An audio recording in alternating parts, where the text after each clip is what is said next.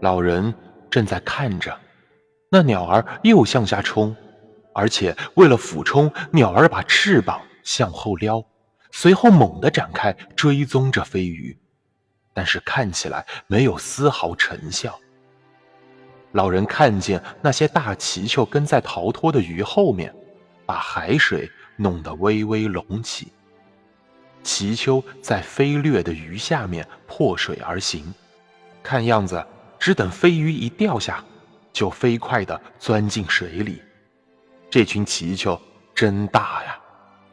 那只鸟儿可没有成功的机会，飞鱼对它来说个头太大了，而且又飞得太快了。老人看着飞鱼一再地从海里冒出来，看着那只鸟儿的一系列无效果的行动。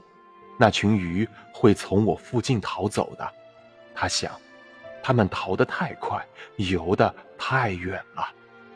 不过，说不定我能逮住那么一条两条掉队的，说不定我想要的大鱼就在他们周围转悠着呢。我的大鱼一定就在某处地方。陆地上空，云块这时候像山冈一样耸立着，海岸。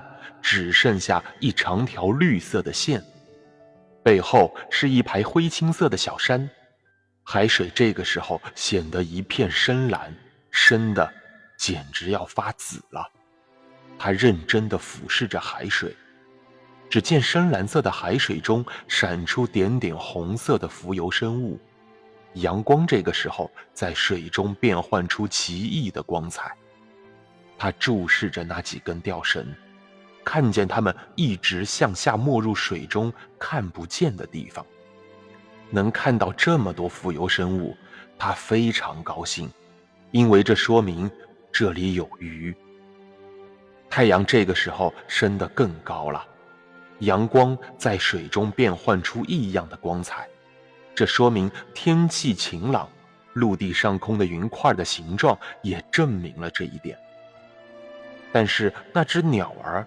这个时候几乎看不见了，水面上没什么东西，只有几滩被太阳晒得有些发白的黄色马尾藻，和一只紧靠着船舷浮动的僧帽水母。